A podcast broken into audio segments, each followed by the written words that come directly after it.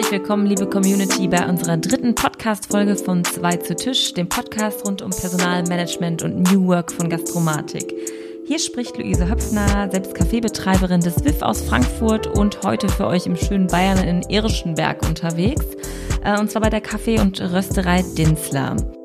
Die Rösterei Dinsler ähm, ist eine familiengeführte Traditionsrösterei, die in dem Bereich HR auch bereits einen Preis in der Kategorie Mitarbeiterbindung gewonnen hat, was natürlich sehr interessant für unser New Work-Thema ist. Ähm, vorab möchte ich nochmal einen äh, Appell an die Community geben, uns doch ein paar Kommentare und Bewertungen zu hinterlassen auf Spotify, äh, iTunes und dem Gastromatik-Blog. Und ja, jetzt äh, bitte ich Heike Richter zu Tisch. Und ähm, Heike, erzähl doch mal etwas über Dinsler. Wer seid ihr und was macht ihr hier am Standort überhaupt? Also wir sind eine familiengeführte Kaffeerösterei. Ähm, mittlerweile mehr als Kaffeerösterei. Wir haben uns am Irschenberg einen Standort aufgebaut mit einer Event-Location, mit einer großen Gastronomie, mit Kaffeebars, einer Vinothek, einer Konditorei und ja, machen das mit viel Freude. Äh, Heike, kannst du noch mal kurz ähm, ein bisschen von dem Standort hier berichten? Was ist ja schon sehr speziell, äh, dass du noch mal ähm, den äh, Zuhörern so ein bisschen einen äh, Einblick gibst, was ihr hier für ähm, ja für verschiedene Bereiche habt und äh, wo wir uns hier genau befinden. Das ist nämlich ähm, ja ein spezieller Standort, wie ich finde. Also wir befinden uns direkt an der A8 auf 22.000 Quadratmetern und haben zwei Gebäude. Einmal ähm, eine richtige Event-Location mit 4.500 Quadratmetern Nutzfläche und dann noch ähm, unser erstes Gebäude, wo wir Verwaltung haben, Gastronomie, unseren Shop, wo man eben den Kaffee und auch andere schöne Produkte kaufen kann und die Kaffeerösterei auch nochmal mit 4.500 Quadratmetern. Mhm. Und ähm, wir sind in erster Linie, ähm, da, da, schlägt unser Herz, sage ich mal, Kaffeeröster ähm, und handeln auch mit Kaffeemaschinen.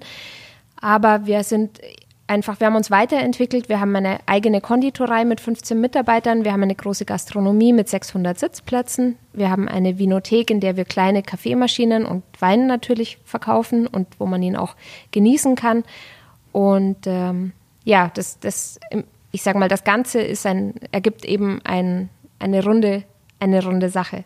Und äh, meine brennende Frage, kannst du noch Espresso trinken? äh, immer noch. Ähm, ich muss sagen, äh, sogar besser als früher, ähm, weil, weil ich jetzt mittlerweile die, die Qualität und die vielen Facetten von dem Produkt einfach kenne und schätze. Ähm, es ist spannender als früher. Früher habe ich einfach gesagt, er schmeckt gut und jetzt ähm, genieße ich ihn viel mehr. Wie bist du zu Dinster gekommen? Also deine aktuelle Position ist ja, ähm, du bist Personalleiterin. Wie bist du ja. hingekommen? Ich äh, komme, also Dinsler war, ähm, bevor wir nach Irschenberg gegangen sind, in Rosenheim, ähm, ein sehr kleines Café oder eigentlich war es eine kleine Kaffeerösterei in einem ehemaligen Steinmetzbetrieb. Und ähm, weil Gäste kamen, um zu schauen, was da gemacht wird, ähm, entwickelte sich eine kleine Tagesgastronomie. Und äh, ich habe dort angefangen als Aushilfe neben meinem Studium. Ich habe Lehramt studiert in Augsburg und habe einen Nebenjob gesucht, ähm, weil ich eben hier aus der Gegend bin und am Wochenende zu Hause arbeiten wollte. Und äh, dann hat mich diese Firma so gepackt, ähm, wie früher kein anderer Job. Warum? Also was, was hat dich da so gepackt? Es war einfach, ähm, das war das Teamgefühl, das wahnsinnig ausgeprägt war, aber auch ähm, der, der Tatendrang von der Familie Richter, ähm, was da, es war alles neu. Also sowas kannte man eben zu diesem Zeitpunkt noch nicht. Weder, weder Seit 20 kleine, Jahren gibt es euch jetzt. Richtig, schon, ja? genau. Mhm. Ähm, also als ich quasi angefangen habe, das war 2004, war die Kaffeerösterei schon vier Jahre in Rosenheim. Und ähm, damals gab es keine kleinen Kaffeeröstereien und das hat mich alles fasziniert. Und dann hat aber auch das Drumherum gepasst, also das Zwischenmenschliche. Und ich wollte am liebsten immer noch mehr und noch mehr arbeiten und ja. Okay. Ähm, also es gibt ja auch gerade irgendwie so einen Boom in der Rösterei-Szene. Ja, es äh, gibt ja auch, egal ob jetzt Berlin, Hamburg, in den Großstädten stimmt, ganz ja. viele kleine Röstereien. Ähm, ja ähm, was macht euer Konzept jetzt so aus, das euch von anderen abhebt? Ihr seid ja schon eher so ein Traditionshaus. Stimmt, ja. Ähm, ich glaube, ein, ein Erfolgsfaktor ist vielleicht, dass wir eben mit die Ersten waren. Also mhm. ich vergleiche es mal mit einem Taschentuch wie bei Tempo. Man sagt auch jetzt, gib mir ein Tempo, obwohl das vielleicht kein Tempo ist, sondern ein Taschentuch von einer anderen Marke. Aber man prägt eben, wenn man der Erste ist. Und ich glaube, dieses Glück hatten wir vielleicht einfach, da weit vorne dran zu sein und es schön aufbauen zu können. Mittlerweile ist es eben so, dass wir für einen sehr hohen Service stehen, für sehr hohe Qualität nach wie vor. Wir haben an der am Qualitätskonzept nichts geändert, an der Art, wie wir rösten. Wir haben immer noch keine Lagerhaltung und ähm, können aber auch zuverlässig größere Kunden beliefern. Also ja, das ist, ähm, wir sind organisch gewachsen.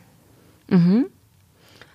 Und ähm, ich habe mal ein bisschen recherchiert und ähm, wollte mit dir auch vor allem heute besprechen, dass ihr einmal einen äh, HR Award auch gewonnen habt. Deswegen ja. du natürlich die perfekte Person bist jetzt hier, um etwas äh, darüber zu erzählen. Da habt ihr in der Kategorie Mitarbeiterbindung, was ja auch eins unserer großen New ja. Work Themen äh, im Podcast ist, ja ähm, habt ihr den ersten Preis gewonnen äh, ja. mit dem ähm, ja, Slogan, sag ich mal, Brennen ohne auszubrennen, was ich echt ganz süß fand.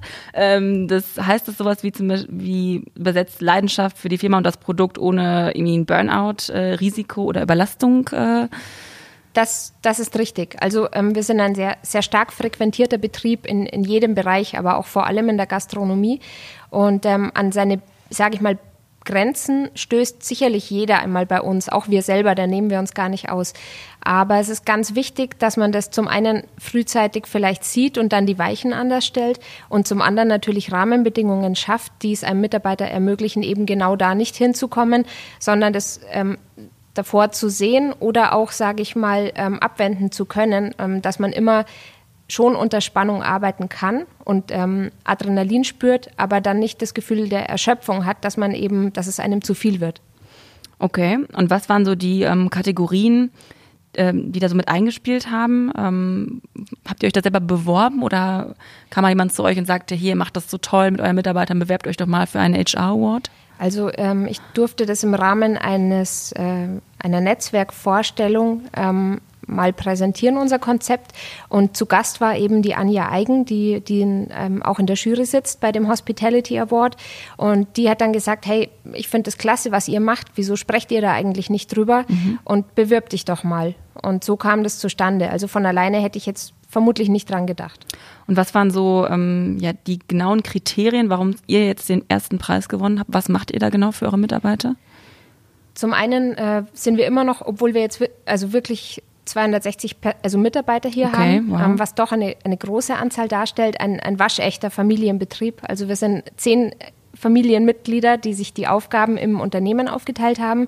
Und äh, die be ganzen Bereichsleiter, die, ähm, ja, das ist eigentlich schon die erweiterte Familie, kann man fast sagen, die sind mindestens zehn Jahre im Haus, teilweise 15, teilweise 22 Jahre und haben das Ganze mit uns aufgebaut, mit uns entwickelt. Und ähm, wir versuchen eben, mh, mm, wie drücke ich das aus? Also wir, wir geben Verantwortung gerne ab. Also mhm. Mitarbeiter dürfen Verantwortung tragen, aber sie haben immer das Backup durch uns. Also sie werden weder, sage ich mal, körperlich erschöpft, indem man vielleicht, sage ich mal, nicht erkennt, dass sie sehr viel arbeiten. Noch Zu viele Überstunden oder genau, so zum Beispiel. Mhm. Genau, also man muss da gute Rahmenbedingungen schaffen. Wir sagen zum Beispiel fünf Tage Woche, kein Teildienst. Ähm, eben nicht 14 oder 15 Stunden oder halt wirklich nur, wenn es mal eine Ausnahme ist, um mhm. es dann sofort wieder auszugleichen.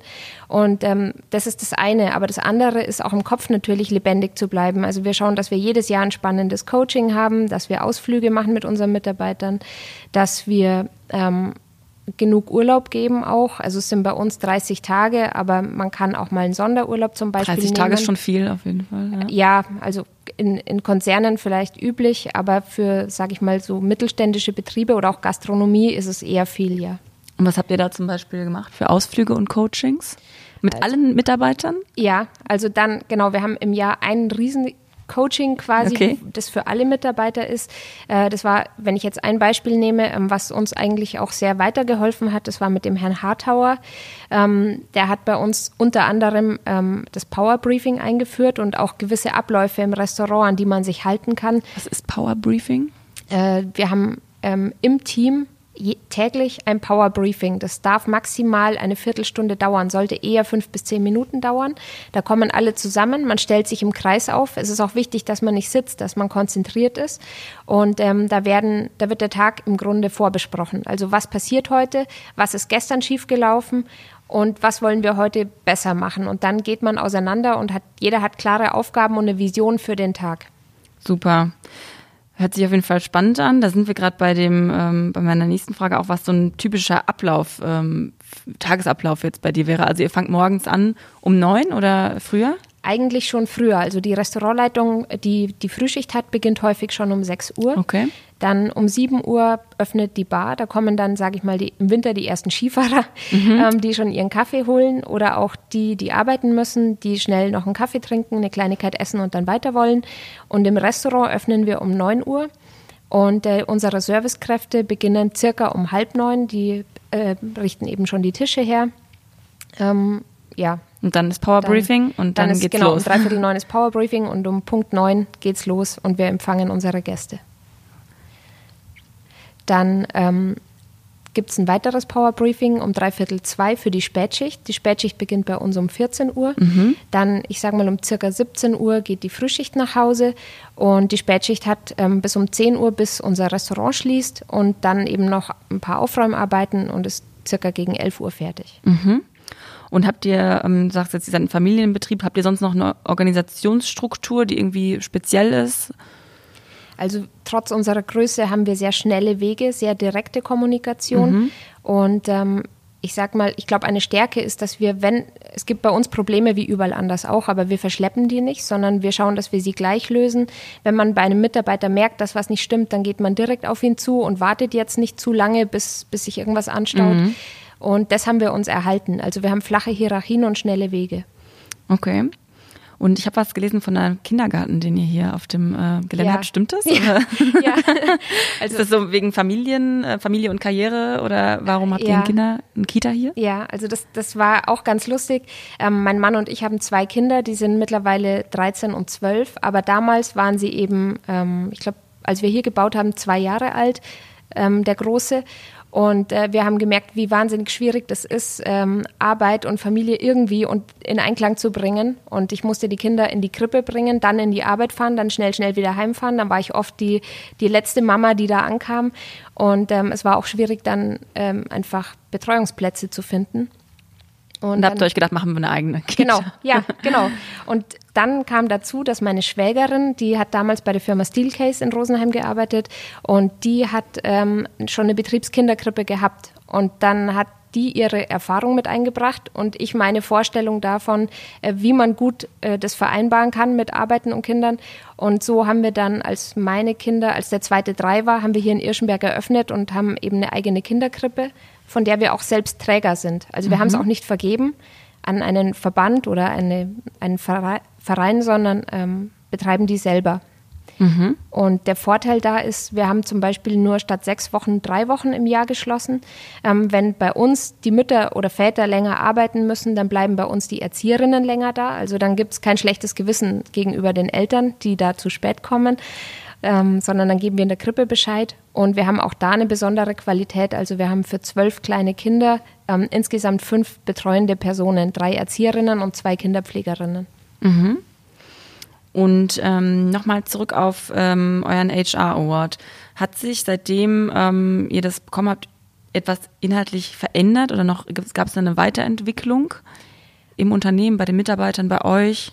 Also ja, ähm, zum einen haben wir durch diesen Award und auch die Preisverleihung und natürlich die anderen Nominierten ähm, unglaublich tolle Kontakte bekommen, weil das natürlich auch alles herausragende Betriebe sind, die individuell sind, die gute Ideen haben. Und so konnte man sich austauschen. Also es wurde eigentlich ein neues Netzwerk und wir konnten einige Ideen auch bei uns wieder mit einbauen, die wir noch gar nicht auf dem Schirm hatten. Und ähm, ja, wir versuchen jeden Tag eigentlich irgendwo da noch besser zu werden und natürlich auch mit der Zeit zu gehen. Also es kommen jedes Jahr ich sage mal, neue Brennpunkte oder neue Probleme, ähm, die man angehen muss, die mhm. man nicht aussitzen kann. Hat sich da in den letzten Jahren was verändert in dem, äh, in dem Bereich?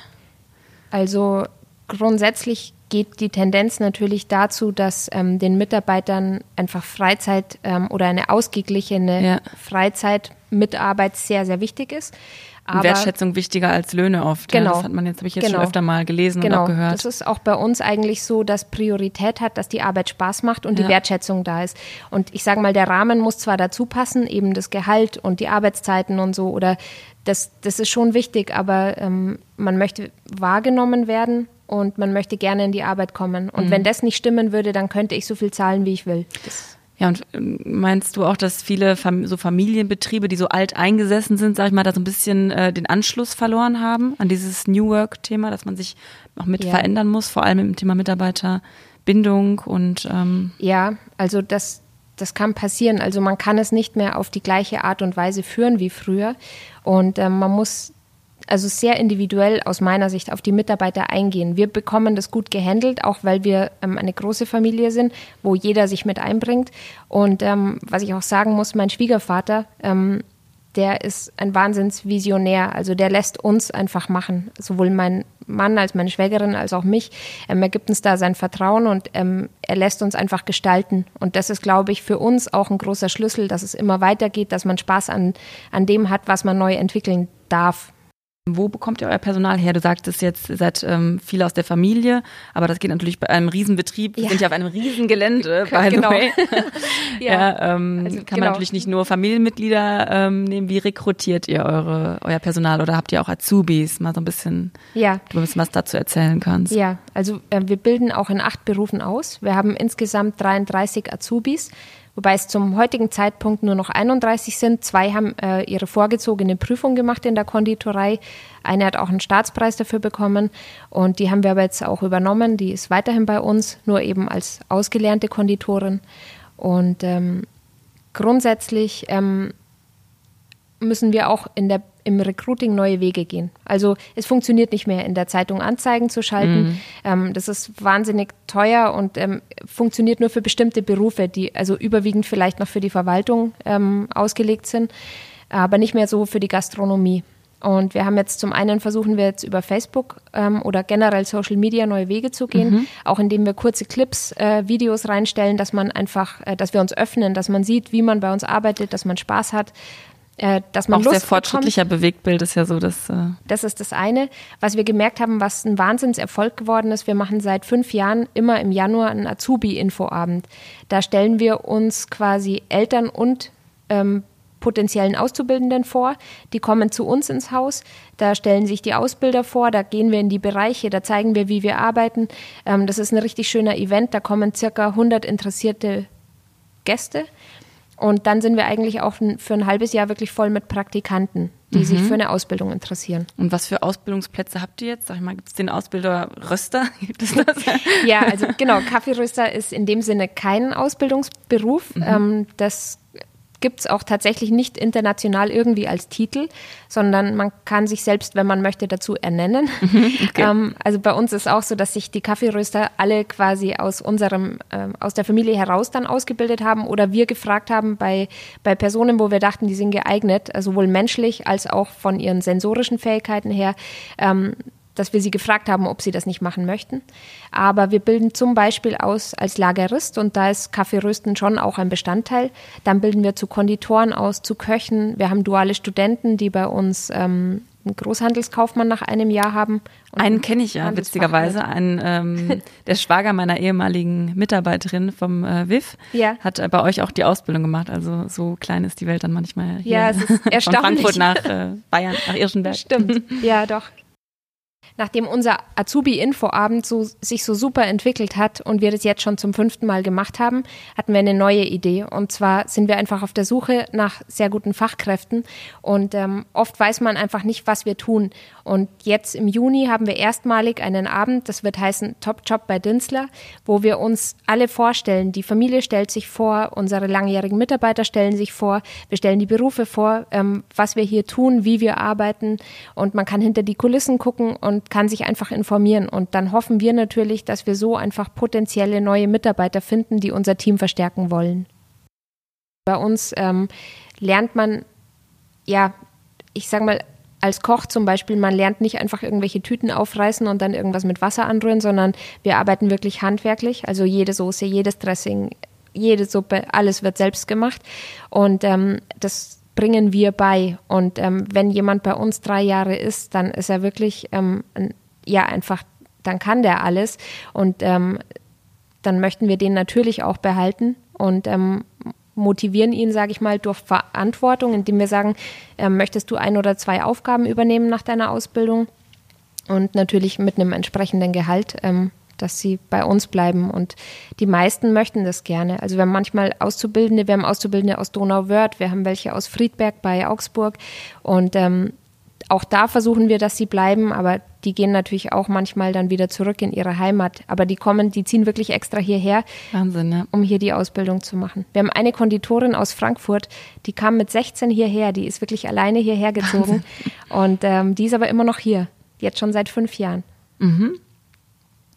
Und ähm, hast du ja, als äh, HR-Chefin ähm, ähm, da irgendwie ein paar Tipps für die, unsere Community, die man in den Arbeitsalltag vielleicht mit äh, einbinden kann.